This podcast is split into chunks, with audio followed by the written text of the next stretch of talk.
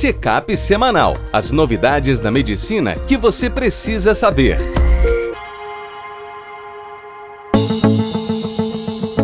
Olá a todos, meu nome é Ronaldo Gismondi, eu sou editor-chefe médico do portal PebMed. Bem-vindos a mais uma edição do Check-up semanal com as novidades da medicina que você precisa saber para começar a semana atualizado. No programa de hoje, a gente vai falar sobre qual o fluido de reposição volêmica ideal no CTI, Clostridium difficile na pediatria, idade de rastreio para câncer coloretal, repouso após cirurgia abdominal e herniorrafia e a nova diretriz para uso de antiagregante na doença arterial oclusiva periférica. Então, no primeiro estudo, Vinícius Zoffoli, que trabalha na Universidade de São Paulo, Estudo Basics: Qual o fluido ideal para utilização na CTI? O primeiro destaque desse estudo é que ele é um estudo brasileiro, financiado pelo governo. E ele queria responder se soluções balanceadas são superiores ao soro fisiológico, ou seja, plasma light, ringer lactato e outras.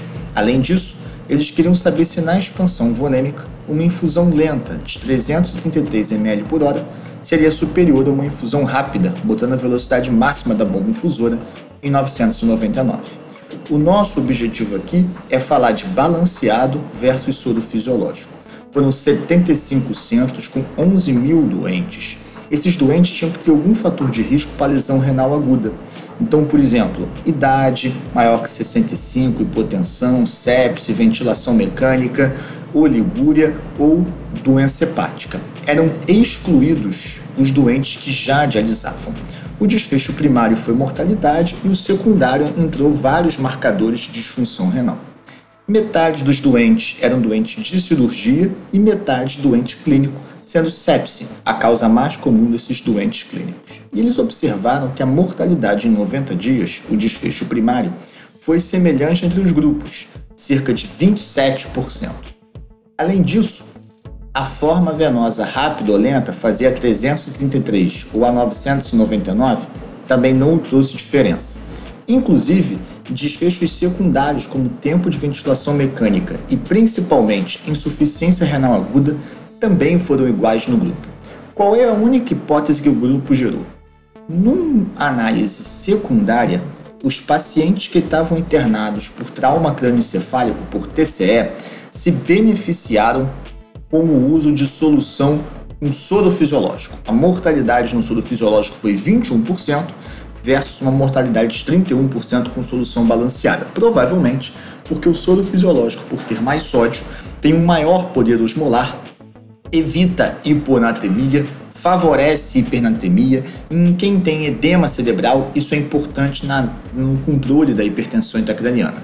Então, grande, o grande ponto do Basics é, primeiro, se o soro fisiológico super funciona. Segundo, pode botar para correr rápido. Terceiro, no TCE, o fisiológico é melhor. Essas são as mensagens principais.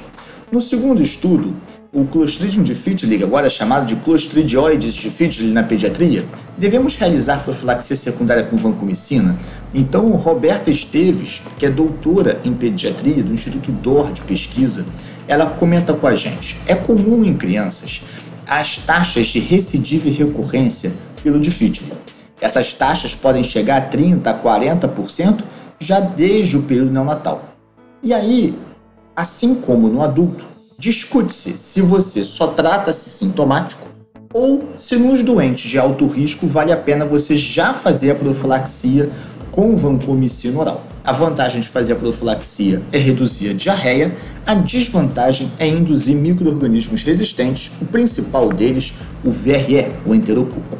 Então, essa, esse estudo foi uma corte retrospectiva em que 30 crianças receberam profilaxia oral com vanco e 44 não receberam.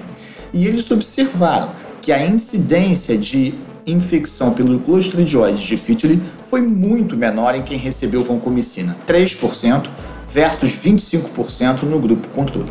E nesse estudo, que são poucas crianças, lembra? 74 no total, não aumentou a incidência de VRE.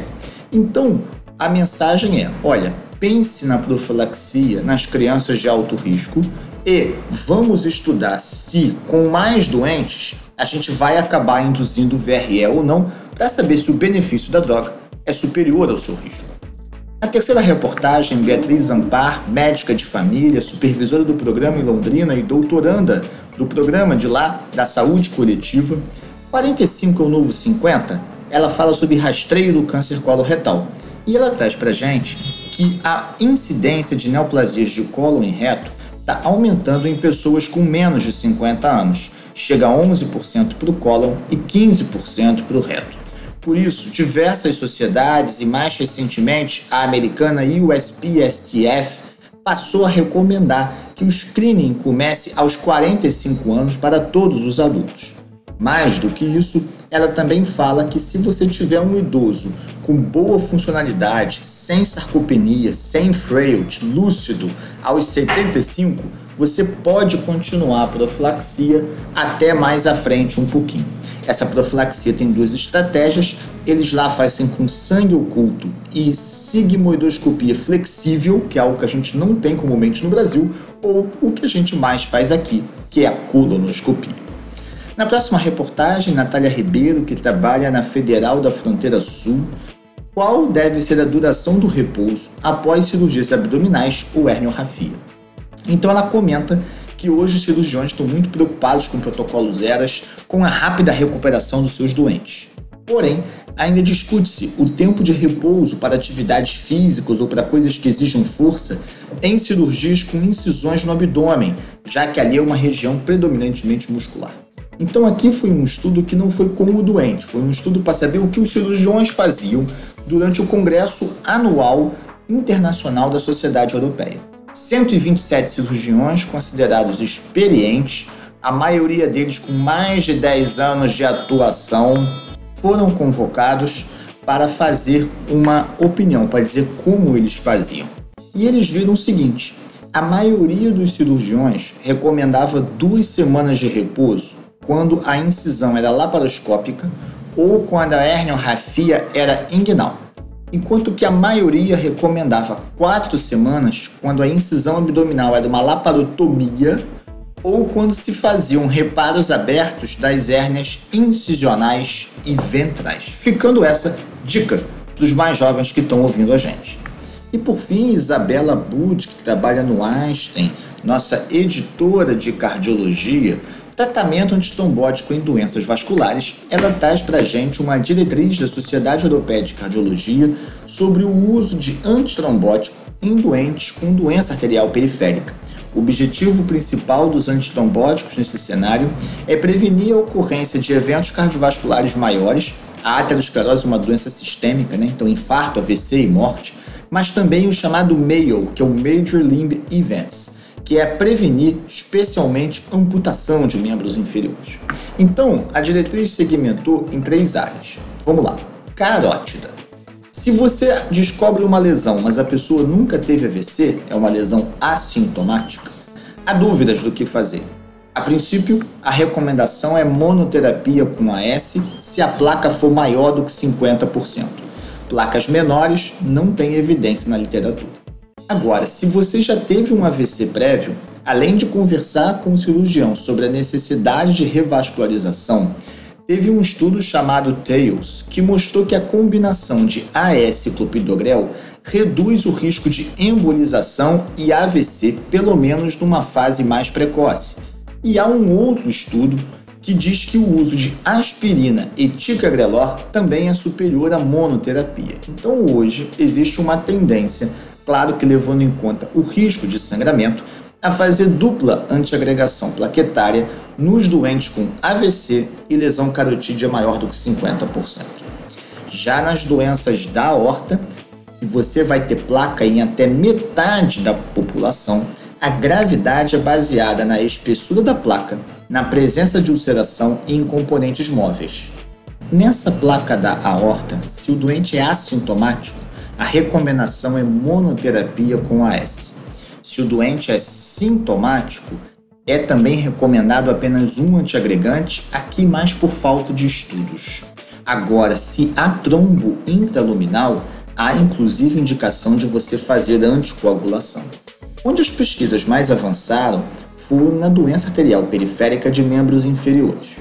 Se você é assintomático, e já tem um exame que diz que as suas coronárias são normais, por incrível que pareça, há dois estudos que não mostraram benefício com AS, apesar de todo mundo utilizar. Agora, se você é assintomático das placas nas membros inferiores, mas você tem doença arterial coronariana, o estudo COMPASS trouxe evidências da associação do AS com rivaroxabana em dose baixa 2,5 mg dia. E por fim, se você tem doença arterial periférica sintomática, a gente tem evidências de que o clopidogrel ou ticagrelor em monoterapia são superiores ao AS.